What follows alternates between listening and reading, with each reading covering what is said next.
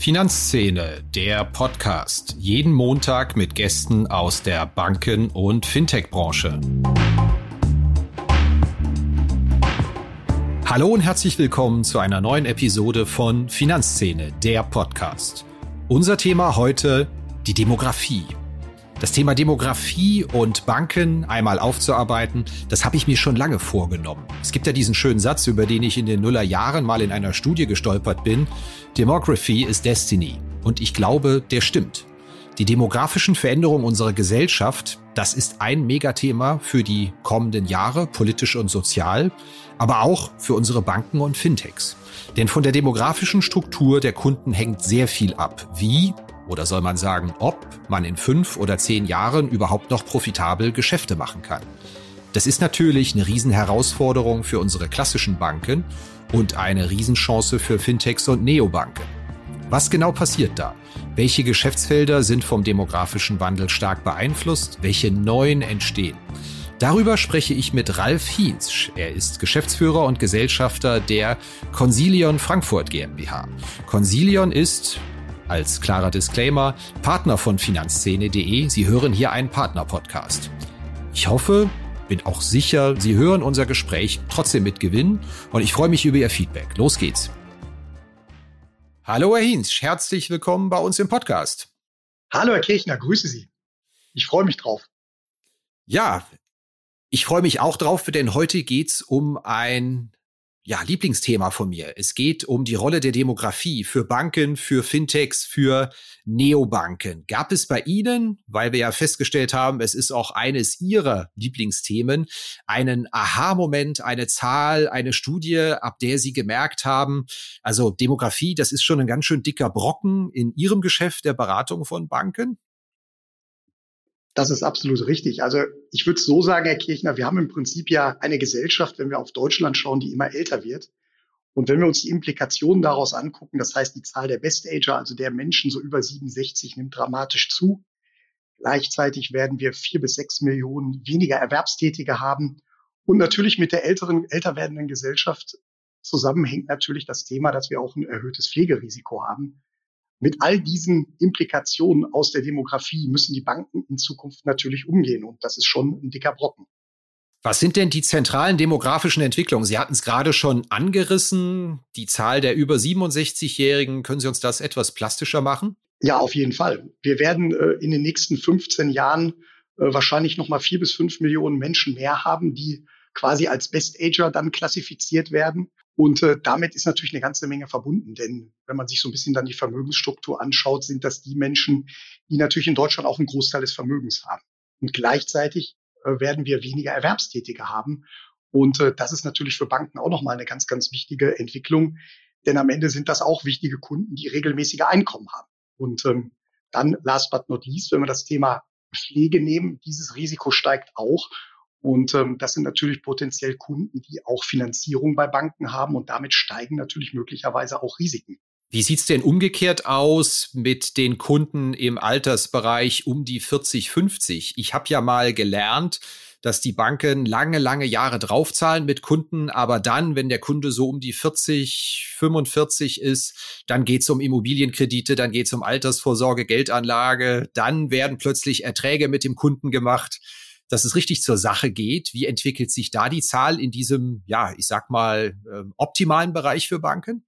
Der Bereich ist eigentlich relativ stabil und der ist auch genauso, wie Sie das beschreiben. Ähm, wir haben ja einen unheimlichen Hype gesehen bei der Immobilienfinanzierung. Viele Menschen versuchen natürlich auch ihr Eigentum äh, zu erwerben und es dann auch zu finanzieren obgleich wir immer noch im internationalen Vergleich natürlich hinter anderen Ländern zurück sind, wie zum Beispiel Spanien, wo der Anteil der eigenen Immobilien weit höher liegt. Aber da haben Sie recht, in dem, in dem Segment 40 bis 50, das ist eigentlich ein relativ stabiles.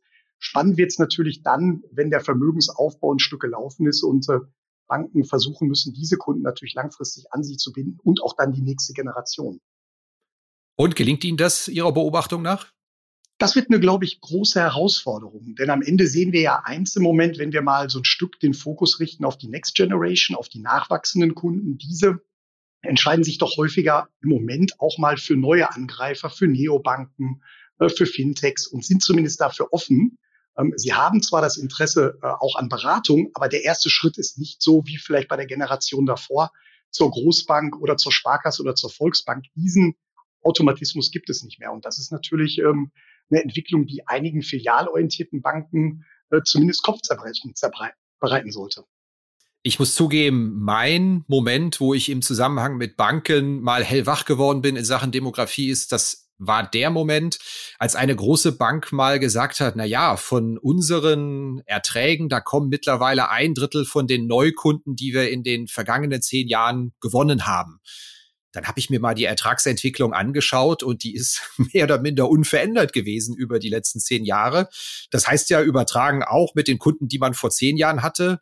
Da ist man um ein Drittel nach unten gegangen mit den Erträgen. Eine Darstellung, die, die der die Bank nicht widersprochen hat. Ist es tatsächlich so? Das heißt, wenn ich da nichts tue, nicht die, die, die Neukunden frisch hinzukommen zu einer klassischen Filialbank, dann sacken mir die Erträge mit der Zeit weg. Brauche ich da die ganze Zeit frisches Blut?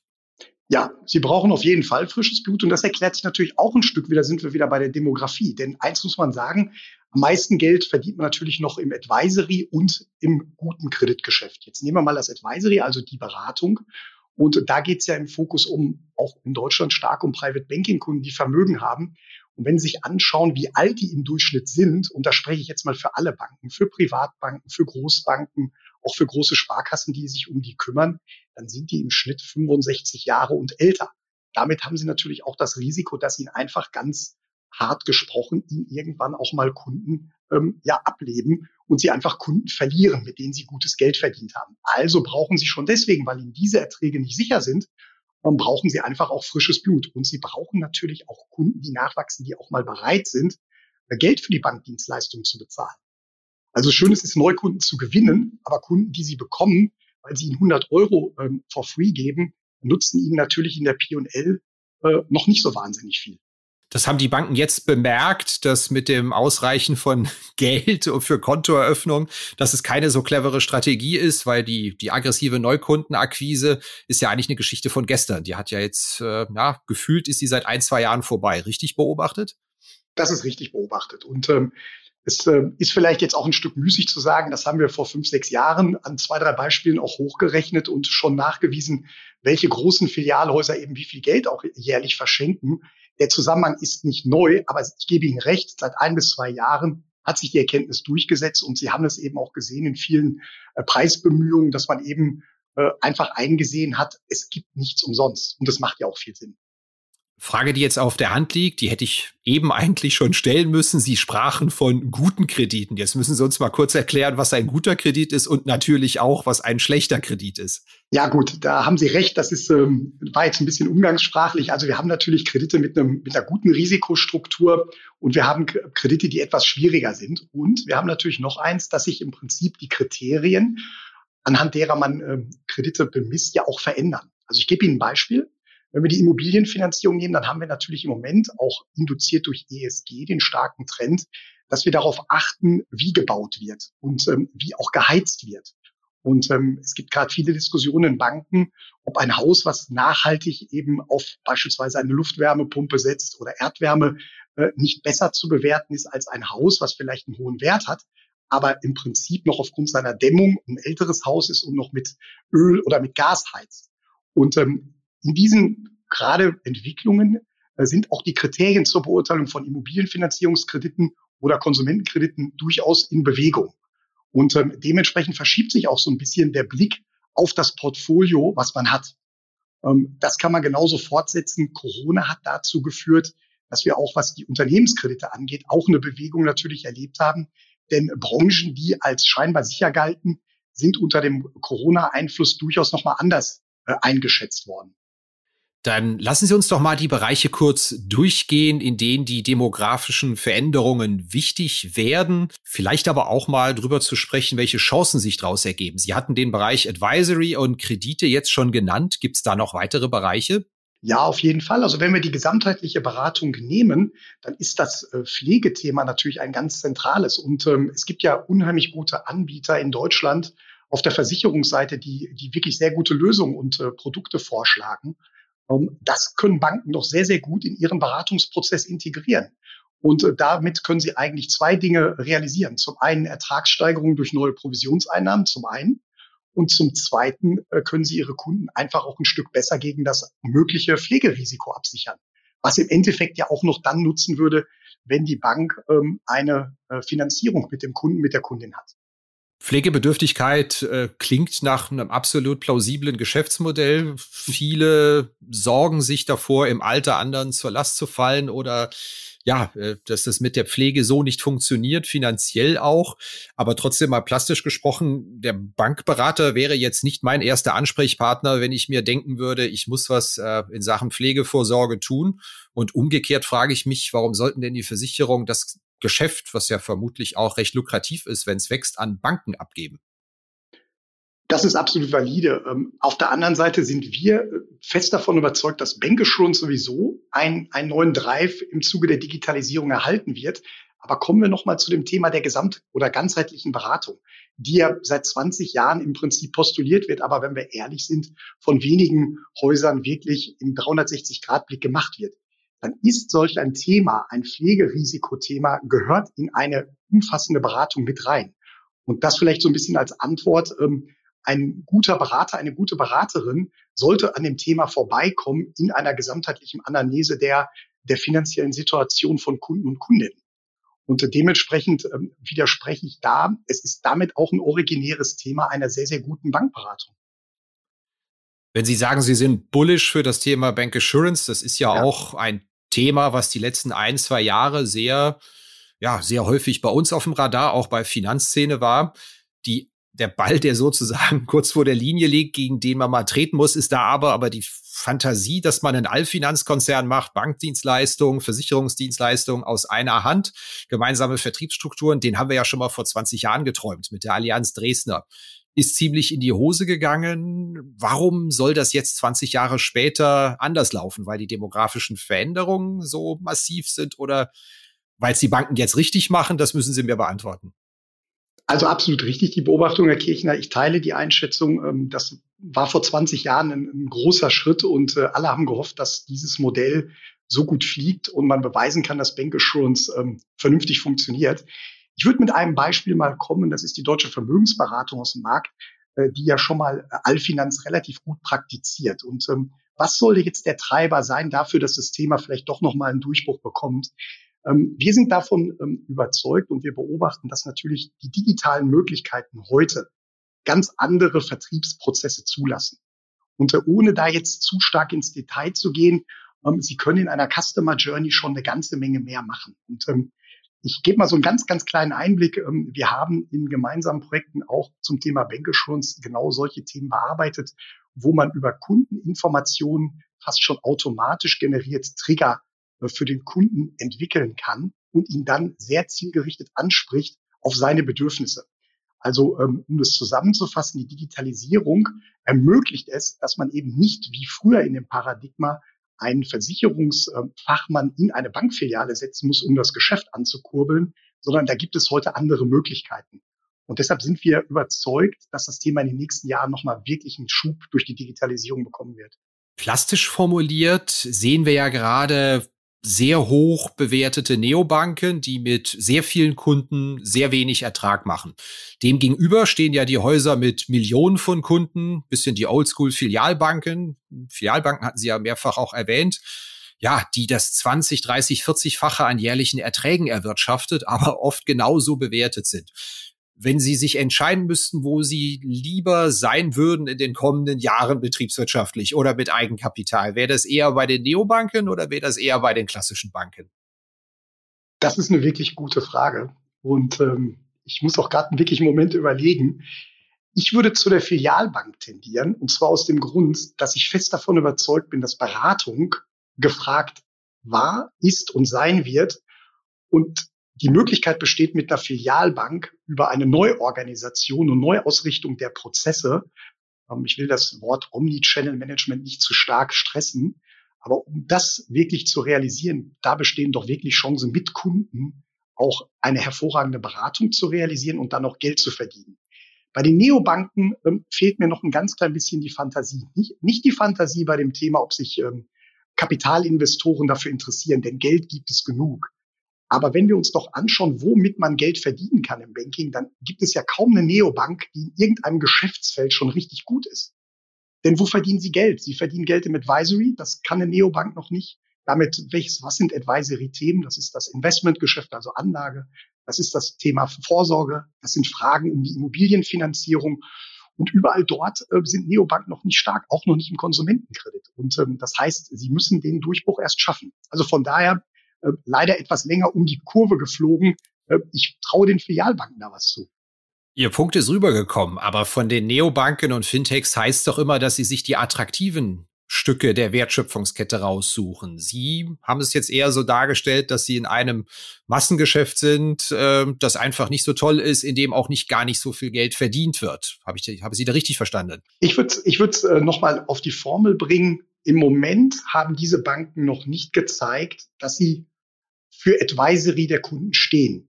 Und solange das der Fall ist, müssen sie dann ja in quasi Produktverkauf ähm, sehr profitabel unterwegs sein. Und das müssen sie dann auch erstmal in einigen Geschäftsfeldern beweisen. Dieser Beweis ist aus meiner Sicht ähm, noch nicht angetreten. Haben Sie denn eine Erklärung dafür, warum wir in Deutschland in Sachen Digitalisierung bei Banken gefühlt so hinterher sind? Ich hatte mal im Jahr 2015 mal in Polen eine, eine Bank besucht, das war die M-Bank. Mhm. Und da habe ich mir mal die, um jetzt nur mal ein Beispiel zu nennen, da hatte ich mir mal die App angeschaut und auch das Filialkonzept, das da in Shopping Malls ist. Und gefühlt dachte ich, wir haben das Jahr 2015, ähm, hier ist die Digitalisierung angekommen, da gab es eine Verwaltung von Versicherungen in der App. Ähm, ja, und in Deutschland, also man hat das Gefühl, da fliegt man mit Rakete von Haus zu Haus und hier in Deutschland im Bankgeschäft hat sich so in 20 Jahren am Frontend wenig getan. Hier ja. ist man noch mit der Buschtrommel unterwegs, um es mal etwas überspitzt zu formulieren. Warum ist denn Deutschland da in dieser Entwicklung von Produkten so rückständig, ähm, mhm. um es auch vielleicht mal attraktiv zu machen für andere? Also ich habe da eine Beobachtung und, und da sehen Sie mir auch nach. Ähm, als Berater guckt man da vielleicht auch noch etwas anders drauf. Ähm, ich glaube, wir haben in den letzten Jahren ähm, oder in den letzten zehn Jahren nicht die Liebe gehabt zum Detail. Und ähm, wir haben viel Zeit darauf verwendet, uns mit Strategien zu beschäftigen, aber nicht mit der wirklich guten Umsetzung. Also auch mal kurz gesagt, wir haben, glaube ich, kein Erkenntnisproblem, sondern ein Umsetzungsproblem. Und bei diesem Umsetzungsproblem geht es natürlich darum, um den Kunden herum wirklich gute Kundenerlebnisse zu organisieren und auch umzusetzen. Das heißt im Prinzip Liebe zum Prozess. Und äh, die M-Bank ist ein gutes Beispiel. Es gibt ganz andere weitere Beispiele, auch mit Advisory-Geschäft von, von vielleicht eher schweizerorientierten Privatbanken, die tolle Prozesse haben um den Kunden herum. Und wenn sich die anschauen, da sieht man sehr viel Liebe zum Prozess, aber auch sehr viel ähm, Auseinandersetzung mit den Bedürfnissen von Kunden. Das ist meine, meine Erkenntnis. Äh, es mangelt nicht an schlauen Leuten, aber es mangelt an Leuten, die das in der Umsetzung mit sehr viel Disziplin und Umsetzungsfähigkeit dorthin gebracht haben. Sie werden ja dafür bezahlt, auch Banken, Fintechs etc. zu beraten, die Dinge richtig zu machen. Dann lassen Sie doch hier unsere Hörer mal dran teilhaben, wie man das denn idealerweise macht und das Ganze sogar noch kostenlos. Mal ganz konkret haben wir bei sehr vielen Filialbanken zumindest höre ich das so häufig, so eine Art Badewanneneffekt. Also sprich, man hat äh, sehr viele junge Kunden, die man anwirbt, früher noch über Sparprodukte, über kostenlose äh, Produkte. Und man hat relativ viele alte Kunden, die die Nähe schätzen zu Filialen etc. Aber es gibt halt in der Mitte dieser Badewanne, wo es relativ tief ist, mit den attraktiven Kunden um die 30, 40, die machen dann doch mit sehr vielen ausschließlich online agierenden, preisaggressiven Banken ihre Geschäfte.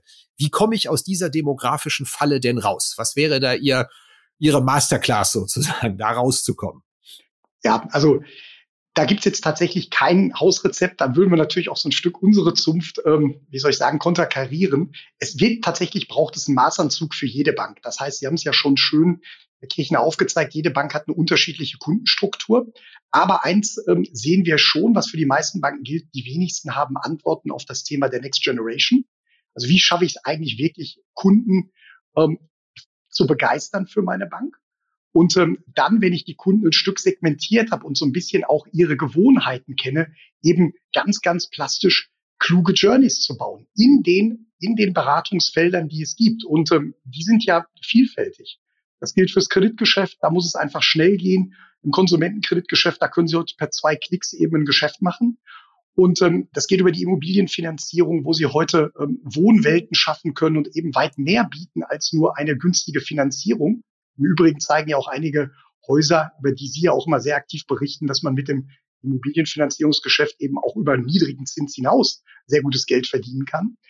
Und ähm, im Advisory ähm, geht es wirklich, da gibt es hervorragende Beispiele äh, von gerade Schweizer Häusern, aber auch deutschen ähm, Häusern, die jetzt sehr stark nachlegen, wirklich tolle Kundenerlebnisse. Und da bin ich sicher, wird dann auch das Thema Nachhaltigkeit uns den nächsten Schub geben.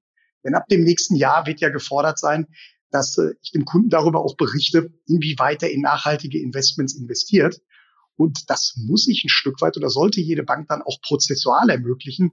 Das ist teilweise noch ein dickes Brett, weil sie dann eben in die digitalen Prozesse auch einsteigen. Sie haben das Thema Nachhaltigkeit angeschnitten, würde ich gerne gleich noch zu kommen. Ich würde gerne mal bei dieser Herausforderung Next Generation bleiben. Da gibt's ja durchaus äh, Akteure, die Antworten gefunden haben auf die Anforderungen der Next Generation. Das sind ja insbesondere die Neo-Broker mit einem irrsinnigen Wachstum der Kundenzahlen.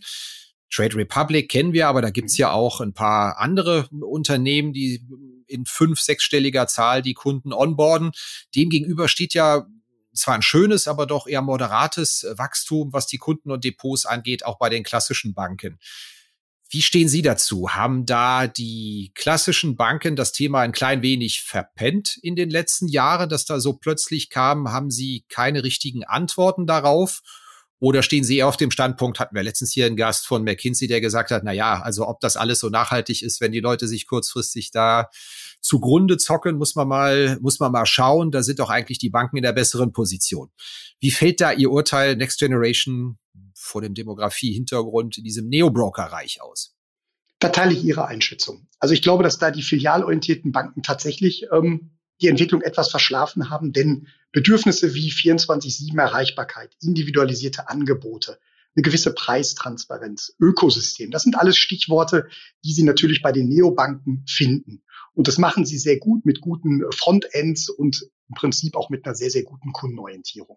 Das ist die eine Seite. Das ist die Seite, die extrem wichtig ist, erstmal diese Kunden zu gewinnen. Und ähm, die zweite Seite der Medaille haben Sie angesprochen. Das ist jetzt natürlich die Frage und auch die Wette und der Wettlauf. Wer verdient dann mit diesen Kunden Geld? Da wiederum, glaube ich, haben die filialbasierten Banken die besseren Voraussetzungen, denn sie können Beratung anbieten über die verschiedenen Bedürfnisfelder, die auch für diese Kunden relevant sind. Nur, sie haben es verpennt, äh, die richtigen, den richtigen Angang zu finden, diese Kunden erstmal zu gewinnen. Und das wird aus meiner Sicht ähm, ein Wettlauf werden um die besten Konzepte, um die Next Generation. Und äh, da ähm, sehen wir aus unserer Sicht äh, durchaus ähm, Handlungsbedarf. Die freche These wäre ja, Banken haben da eigentlich überhaupt keinen Innovationszwang, weil man mit dem alten Geschäftsmodell Brokerage und den Gebühren und der ja ein Prozent, die ich über alles lege als jährliche Gebühr, eigentlich ja noch richtig gutes Geld verdienen mit der alten Generation. Und ja, solange das noch der Fall ist, warum soll ich mir mein eigenes Geschäft kaputt machen? So kritisch gedacht von mir? Nein, äh, das ist sehr realistisch und beschreibt die Situation sehr gut. Aber natürlich hat die Demografie natürlich auch einen Nachteil. Diese Kunden werden irgendwann ableben und die Frage ist, ob diese Preismodelle, die wir heute haben, über gute Mandatsmodelle, ob die dann in den nächsten 20 Jahren noch Bestand haben. Denn eins sehen wir, glaube ich, auch äh, sehr, sehr gut. Die nachwachsende Generation hat ein großes Interesse an dem Thema Vermögensaufbau und ist bereit, ähm, dafür auch was zu tun. Sie investieren aber sehr kostenbewusst. Und das heißt natürlich, dass sie eher in ETF-basierte Geschichten gehen, die äh, eher ein Stück günstiger sind und nicht immer in die Fondslösung.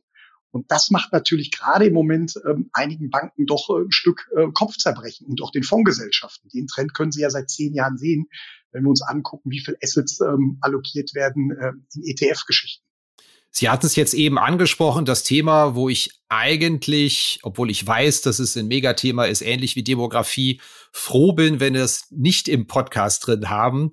Das ist das Thema Nachhaltigkeit. Ich habe es einfach deshalb äh, meine Bauchschmerzen damit, weil Sie vermutlich ahnen können, dass jeder Gast, der hier ist, in einem kleinen Vorgespräch oder ja, wenn man sich mal so kurz schließt, sagt, boah, das ist ein Riesenthema Nachhaltigkeit und wir haben da ganz Riesenkompetenz in diesem Bereich, wo ich mir denke, da gibt es vermutlich kein Differenzierungsmerkmal. Sie haben aber jetzt selbst gesagt, Nachhaltigkeit wird im Abholen der Next Generation ein ganz großes Ding. dann dürfen Sie jetzt gerade auch mal sagen, warum es wirklich tatsächlich ein Riesenthema ist. Herr Kirchner, danke. Also gestatten Sie mir nur zwei Sätze. Ich, ich durfte zum Bankentag da ein bisschen was äh, zu sagen und am Ende.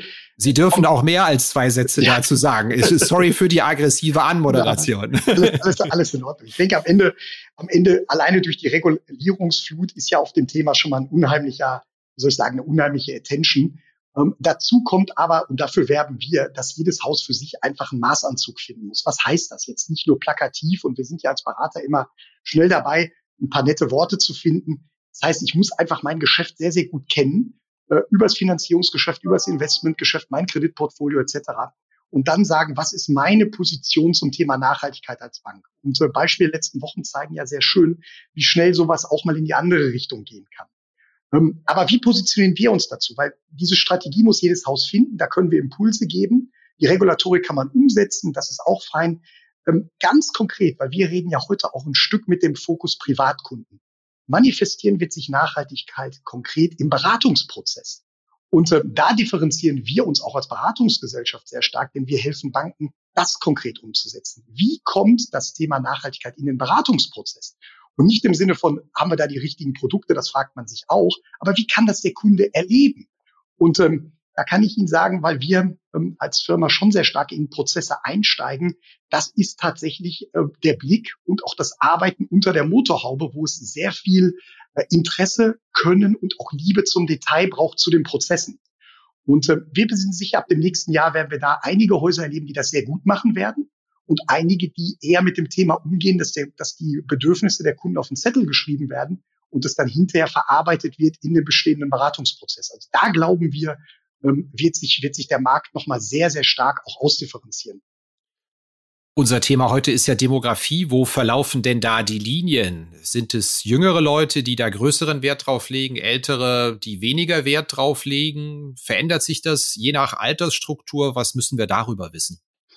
Also da kann man ganz äh, klar sagen, über alle Stakeholder würde ich das jetzt mal nennen, ähm, nimmt die Bereitschaft zu, sich mit Nachhaltigkeit auseinanderzusetzen. Natürlich erstmal bei den institutionellen Investoren.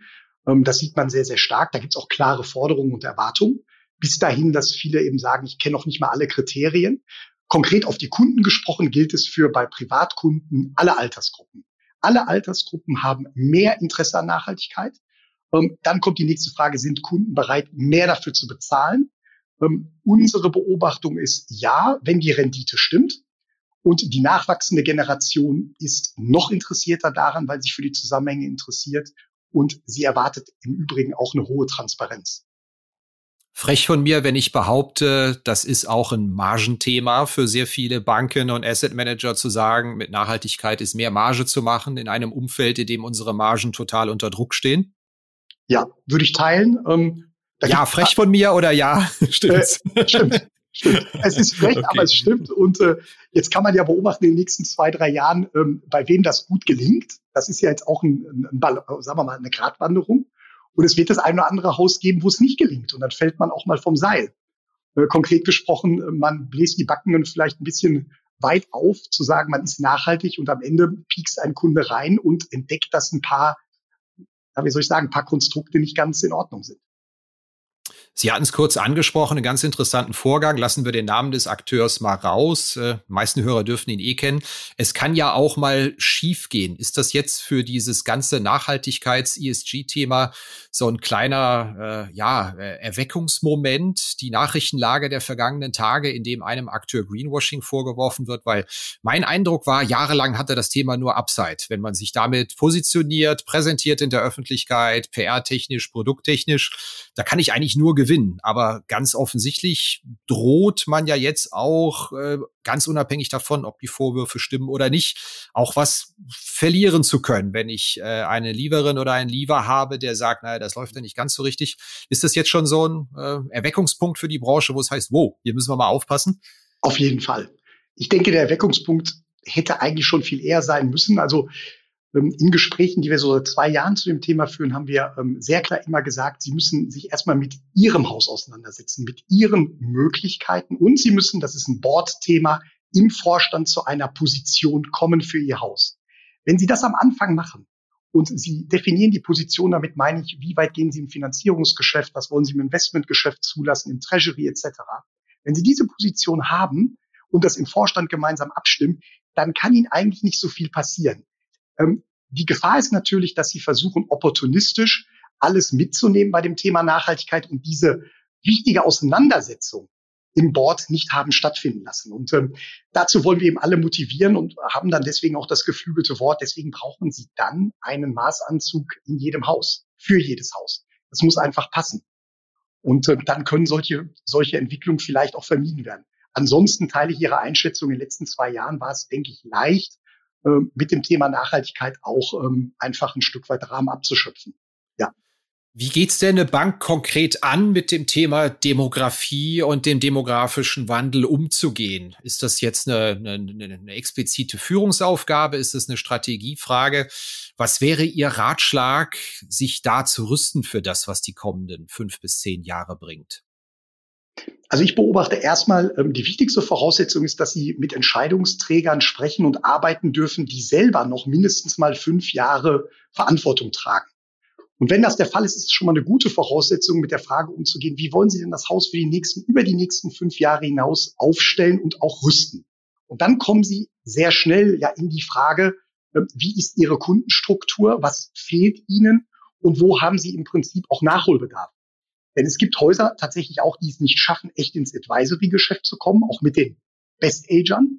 Aber es gibt ganz viele, und das gilt eigentlich für die meisten filialorientierten Häuser, die es nicht gelingt, die Next Generation für sich zu begeistern. Und ähm, dann muss man sich mit der Frage auseinandersetzen, wie kann das gelingen? Da gibt's auch nicht das eine Patentrezept, denn man muss noch unterscheiden, bin ich äh, bundesweit tätig oder international oder eben lokal in einem Markt. Dann muss ich ein Next Generation Konzept auch ein bisschen lokal aufladen. Aber wir merken, äh, die ersten Häuser beginnen. Und die wissen eben, es braucht Antworten auf die Neobanken, die natürlich an der Stelle auch einen guten Job gemacht haben. Sonst hätten sie die Kunden ja auch nicht äh, für sich interessiert und gewonnen. Jetzt bin ich ja Journalist, deswegen sofort hellhörig geworden, als Sie eingangs Ihre Antwort gesagt haben, es wäre natürlich schon mal gut, wenn da jemand sitzt, der mindestens fünf Jahre noch vor der Brust hat in der entsprechenden Position. Ja. Habe ich da richtig rausgehört, dass eine Schwierigkeit ist, dass sehr viele handelnde Akteure eben nicht weiter als fünf Jahre denken, sondern anhand kurzfristiger KPIs, wie es so schön heißt, und einfach das Problem, was sie stellt, wenn die Kundenstruktur fünf, sechs, sieben, acht Jahre durchgereicht wird, stellt sich vielleicht für einen selbst nicht mehr, weil man in Rente ist oder genug verdient ja. hat. Ist das ein Problem? Ja, auf jeden Fall. Herr Kirchen, das ist definitiv ein Problem und stellen wir uns beide mal vor, wir sind jetzt Vorstand und äh, haben jetzt noch zwei Jahre und stellen uns die Frage, es ist ein Thema, was vielleicht Früchte trägt in fünf Jahren. Dann müssen wir uns selber auch selbstkritisch fragen, würden wir das Thema noch angehen? Vielleicht auch gegen Widerstände, durchaus auch vielleicht mit Investitionen verbunden und vielleicht, das ist das Wichtigste unter dem Change-Aspekt, ähm, bei solchen Themen müssen Sie auch sehr stark mit der Organisation arbeiten und im Prinzip auch so ein paar, ich nenne das mal mentale Modelle der Mitarbeiter, der Führungskräfte in Bewegung bringen. Und ähm, deshalb ist es, glaube ich, ganz wichtig, mit Leuten zu arbeiten, die äh, nachweisliches Interesse haben, den Laden eben auch weiterzubringen für die nächsten fünf bis zehn Jahre. Was wären denn neue KPIs, die man definieren muss, ähm, jenseits den klassischen Bankenwerten, die wir kennen, die Cost-Income-Ratio, die mhm. Eigenkapitalrendite? Brauche ich da was Frisches? Auf jeden Fall. Also da brauchen Sie, da brauchen Sie was Frisches. Ähm, es fängt natürlich erstmal an mit, mit, ähm, ja, mit der Digitalisierungsaktivierung. Das ist ein ganz banaler Wert. Also sprich, mit wie vielen Kunden kann ich überhaupt werblich ähm, über Mail und andere Dinge in Kontakt treten. Und sie glauben nicht, wenn sie in Häuser reingehen, wie unterdurchschnittlich noch diese Aktivierungsquoten sind. Überhaupt kein Vergleich zu Telekommunikationsanbietern oder anderen. Ein Apple wird das nie haben, weil das Erste, was sie machen, wenn sie irgendwann telefonieren, ist, darf ich kurz ihre E-Mail-Adresse, ihre Handynummer abgleichen und darf ich sie werblich ansprechen. Und in dem Moment sind sie digital aktiviert. Ähm, wir haben das Thema Opt-in-Quoten. Also das ist das Erste. Das ist Basic. Und dann haben sie natürlich äh, um Kunden herum neue Kriterien. Jetzt will ich nicht alles aus unserer Studie 2025 rauslassen, aber äh, wir haben da drei, vier neue KPIs, ähm, die so ein Stück weit weitergehen als ein NPS-Modell, was ja sehr, sehr gut ist. Mit Net Promoter Score haben wir viele gute Dinge auch von unseren Kollegen ähm, in den Markt und in die Diskussion bekommen. Die müssen halt jetzt digital weiter aufgeladen werden. Und äh, dann brauchen wir neue Kennzahlen. Und Führungskräfte müssen vor allen Dingen dann daran gemessen werden, weil sie dann auch auf die Zukunftsfähigkeit der Bank einzahlen. Ich muss zugeben, journalistisch ist es eine Riesenherausforderung, die demografischen Kundenstrukturen herauszubekommen. Weil wenn das, wenn wir uns einig sind, dass es eine sehr wichtige Sache ist, dann wüsste ich natürlich auch schon mal ganz gerne, wie sieht's um die Kundenstruktur aus. Aber das sind wahrscheinlich nicht öffentliche Daten, die streng geheim nur in irgendwelchen Kundenprojekten auch Ihnen gezeigt werden. Habe ich, habe ich die Ahnung richtig oder gibt's da eine Quelle, der man sich bedienen kann? Also das ist richtig, Herr Kirchner. Und ähm, da Sie ja wirklich auch extrem gut darin sind, Dinge aufzuspüren, ähm, würde ich auch sagen, das ist tatsächlich so. Also das ist ein Stück weit auch ähm, ein bisschen auch das Geheimnis jeder Bank. Das ist auch gut so. Äh, andererseits würde ich Sie natürlich gerne einladen, äh, dass wir das mal in einem Beratungsprojekt zusammen machen. Nein, also Spaß beiseite. Äh, das ist so. Ähm, aber ein Problem habe ich, glaube ich, geschildert, dass jede Bank fast hat, die im äh, Advisory oder im Private Banking ist, ähm, die Altersstruktur ist überaltert. Und äh, wenn Sie schauen, womit die Häuser Geld verdienen, das ist wirklich egal, ob Großbank, Privatbank, Schweizer Bank, egal, ist 65 plus. Und da stellt sich natürlich irgendwann die Frage, und was machen wir in zehn Jahren? Was sagt denn der Berater dazu, dass auch die Altersstruktur der Banken selbst sich total verschoben hat? Da gibt's ja Zahlen, dass man sagen kann, durch das Durchschnittsalter der Mitarbeiter hat sich so um fünf, sechs Jahre nach vorne geschoben, beziehungsweise äh, ins Alter verschoben. Und die Zahl der über 50-Jährigen hat sich, die Zahl konnte ich kaum glauben, verzweieinhalbfacht innerhalb von gut zehn Jahren. Ähm, bei Banken ist das eine Herausforderung, dass eigentlich immer ältere Mitarbeiter die Next Generation ansprechen müssen? Und wenn ja, gibt es da auch einen Zusammenhang zwischen Altersstruktur, Mitarbeiter, Kunden? Ja, gibt es. Und ähm, da bin ich jetzt mal ganz selbstkritisch. Ich fühle mich zwar selber noch jung, bin aber auch 52. Ähm, wenn wir ein Mandat gewinnen für eine Next Generation Konzeption, da habe ich nichts verloren. Also da kann ich vielleicht mal ähm, auch mal zu einem Lenkungsausschuss oder einem Workshop mit dazukommen. Aber solche Konzepte müssen wirklich entstehen äh, durch Leute, die aus dieser Zielgruppe kommen. Und ähm, natürlich bin ich offen, äh, dadurch, dass wir zwei Kinder haben, meine Frau und ich, und, und interessiere mich für TikTok und alles, was auf Social Media passiert. Aber ich ticke natürlich nicht so äh, wie meine Kinder oder wie unsere Kinder. Und deshalb, glaube ich, ist es ganz wichtig, dass man diese Impulse für diese Zukunftsthemen auch von Menschen bekommt, die aus der Zielgruppe kommen. Letzte Frage von mir auf einer Skala von eins bis zehn. Wie wichtig ist das Thema Demografie für die Geschäfte der Banken in den nächsten fünf bis zehn Jahren? National und in einigen Kernmärkten in Europa acht. Ja, das war's wieder mit dieser Episode von Finanzszene, der Podcast. Wir sagen danke fürs Zuhören, freuen uns über Ihr Feedback unter redaktion.finanz-szene.de. Kontaktmöglichkeiten auch über Threema in den Notes zu diesem Podcast. Vielen Dank. Redaktion und Host Christian Kirchner. Coverdesign Elida Atelier Hamburg. Produktion und Schnitt Podstars bei OMR Hamburg. Musik Liturgy of the Street von Shane Ivers www.silvermansound.com.